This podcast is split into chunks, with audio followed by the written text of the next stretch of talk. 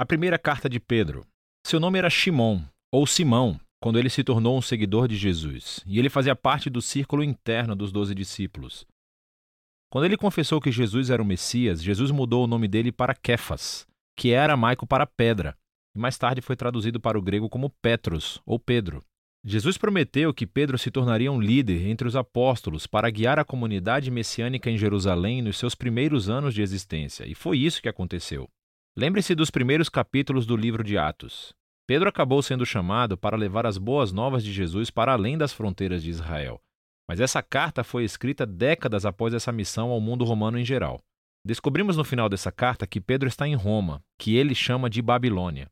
E aprendemos que Pedro encomendou essa carta, mas na verdade ela foi composta por um homem chamado Silvano, que era um colega de Pedro. Essa foi uma carta circular enviada para várias comunidades eclesiásticas na província romana da Ásia Menor, que é a atual Turquia. E Pedro descobriu que esses irmãos, de grande maioria não judeus, estavam sendo perseguidos. Eles estavam enfrentando hostilidade, sendo assediados pelos seus vizinhos gregos e romanos. E assim, Pedro escreveu para encorajá-los no meio do seu sofrimento, e isso ajuda a explicar o estilo dessa carta e os seus temas principais.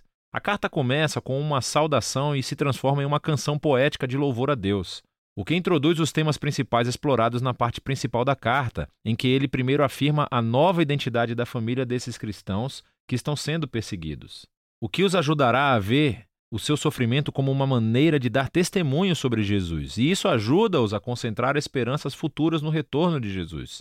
Vamos aprender mais. Você verá como todas as peças funcionam juntas. Pedro começa cumprimentando essas igrejas como o povo escolhido de Deus que está exilado pelo mundo inteiro.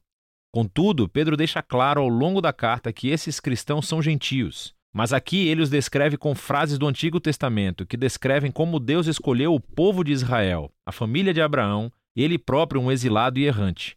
Essa é uma estratégia-chave que Pedro repete ao longo de toda a carta. Ele quer que esses cristãos não judeus que estão sofrendo vejam que, através de Jesus, agora pertencem também à família de Abraão. Eles estão exilados como eles, são incompreendidos e maltratados, e estão procurando seu verdadeiro lar na terra prometida. Pedro continua essa ideia no salmo de abertura. Ele louva a Deus por fazer as pessoas nascerem de novo em uma esperança viva através da ressurreição de Jesus e do poder do Espírito. Deus está convidando todas as pessoas para uma nova família centrada em torno de Jesus. Uma família que tem uma nova identidade como filhos amados de Deus e que tem uma nova esperança de um mundo renascido pelo amor de Deus quando Jesus retorna como Rei. E, para as pessoas que têm essa esperança, o sofrimento e a perseguição são, na verdade, um presente estranho, porque queima esperanças falsas e distrações como um fogo purificador e nos lembra do nosso verdadeiro lar e esperança, e assim, paradoxalmente, as dificuldades da vida realmente aprofundam nossa fé, tornando-na mais genuína. A partir daqui, Pedro vai passar para o corpo da carta, mas vai explorar todas essas ideias com mais profundidade. Ele primeiro desenvolve o tema sobre a nova identidade familiar do povo de Deus. Ele pega imagens ainda mais memoráveis do Antigo Testamento sobre a família de Israel e aplica-as a esses cristãos gentios. Assim como os israelitas deixaram o Egito, eles também devem estar prontos para a viagem, de sandálias nos pés e vara na mão, e deixar seu antigo modo de vida a caminho de um futuro novo. Agora, eles são o povo santo de Deus que viaja pelo deserto. Eles são o povo do novo Êxodo, que foi redimido pelo sangue de Jesus, que é o último Cordeiro Pascal. Eles são o povo da nova aliança que tem a palavra de Deus semeada profundamente dentro de si, restaurando seus corações e renovando as suas mentes. Eles são o novo templo construído sobre a fundação do próprio Jesus. E eles são o novo reino de sacerdotes que estão servindo a Deus como seus representantes para as nações. Agora, aplicando todas essas imagens incríveis a esses cristãos gentios perseguidos, Pedro está colocando seu sofrimento dentro de uma nova história e isso leva à próxima sessão. Sua perseguição pode realmente ajudar a esclarecer sua missão no mundo, para dar testemunho da misericórdia de Deus entre as nações. Então, Pedro primeiro os encoraja a se submeter ao domínio romano, mesmo que seja opressivo. Sim, ele reconhece sua perseguição, seu sofrimento é injusto, mas a resistência violenta não resolve nada.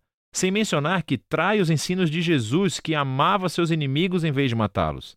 Pedro então destaca especificamente a situação muito difícil que os escravos e esposas cristãs enfrentam quando viviam em lares romanos, onde o patriarca não seguia Jesus. O problema é que era suposto que todos na casa se submetessem e adorassem aos deuses do patriarca. Portanto, Pedro está ciente de que dar lealdade a Jesus gerará suspeitas. Então Pedro diz: é verdade, todos os cristãos, incluindo esposas e escravos romanos, foram totalmente libertados por Jesus. Mas eles devem demonstrar essa liberdade não através da rebelião, mas resistindo ao mal da mesma forma que Jesus fez, mostrando amor e generosidade aos seus inimigos. E em lares onde o marido também é cristão, é uma história diferente.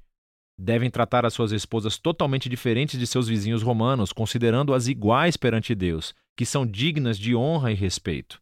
Pedro tem esperança de que essa imitação do amor de Jesus e do reino invertido dê poder às suas palavras, ao testemunharem a misericórdia de Deus e mostrarem às pessoas a verdade maravilhosa sobre o caminho de Jesus.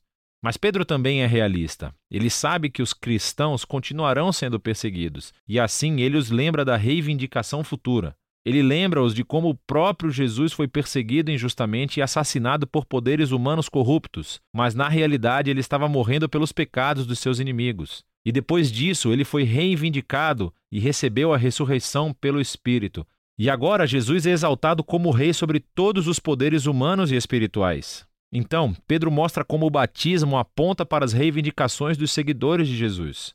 Assim como Noé, eles foram salvos através das águas, não como um ritual mágico, mas como um símbolo sagrado que mostra a sua mudança de coração, o seu desejo de se unir a Jesus em sua morte e ressurreição. E agora, mesmo se eles forem assassinados por seguir a Jesus, a sua esperança está na reivindicação futura e em uma exultação ao lado do seu rei, o que leva Pedro para o momento final. Ele lembra as palavras de Jesus, que seus discípulos deveriam considerar uma honra e alegria serem perseguidos como ele foi. Pedro então pede aos líderes da igreja que cuidem desses cristãos sofredores e mostrem o mesmo tipo de liderança servil que Jesus mostrou aos seus seguidores.